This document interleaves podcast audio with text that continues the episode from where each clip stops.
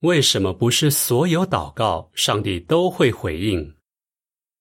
我们的天父耶和华上帝很愿意，也很喜欢听我们衷心的祷告。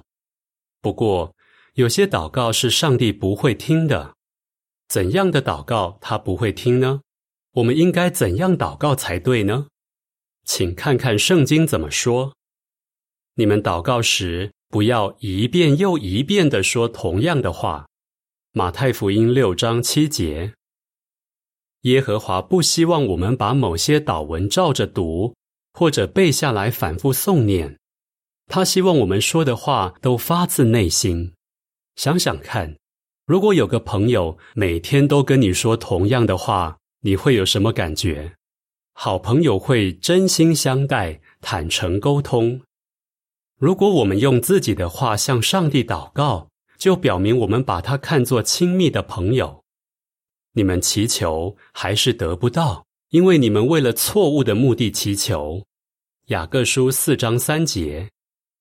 如果上帝不希望我们做某些事或得到某些东西，我们却为这些事向他祈求，又怎能期望他会回应呢？例如，耶和华清楚告诫人不要贪心，也不要迷信运气。那么，一个赌徒求上帝让他手气好。上帝会回应他的祷告吗？如果会，那就太不合情理了。因此，想要上帝听我们的祷告，我们求的就必须跟上帝的标准一致才行。对法律充耳不闻的人，连他的祷告也是可憎的。箴言二十八章九节，在古代，有些人不理会上帝正义的法律，所以上帝没有回应他们的祷告。上帝的看法不会改变。我们想要上帝听我们祷告，就必须遵守上帝的法律。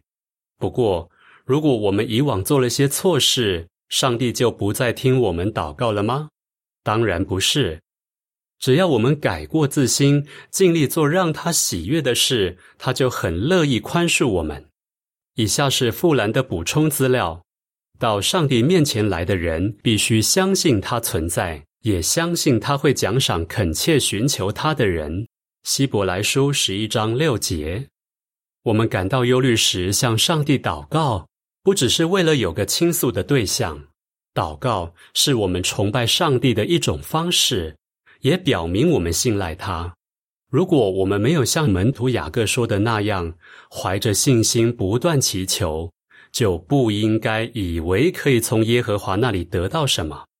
雅各书一章六七节，想要培养对上帝的信心，我们必须付出时间和努力来研读圣经，一步一步的认识它。这样，我们就能更了解上帝的想法，也会常常向他祷告，深信他一定会听。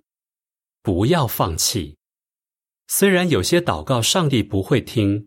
但千百万人真诚的祷告，上帝不但会听，也会回应。圣经告诉我们该怎样做，让自己的祷告受上帝接纳。下一篇文章会谈谈这点。本篇文章结束。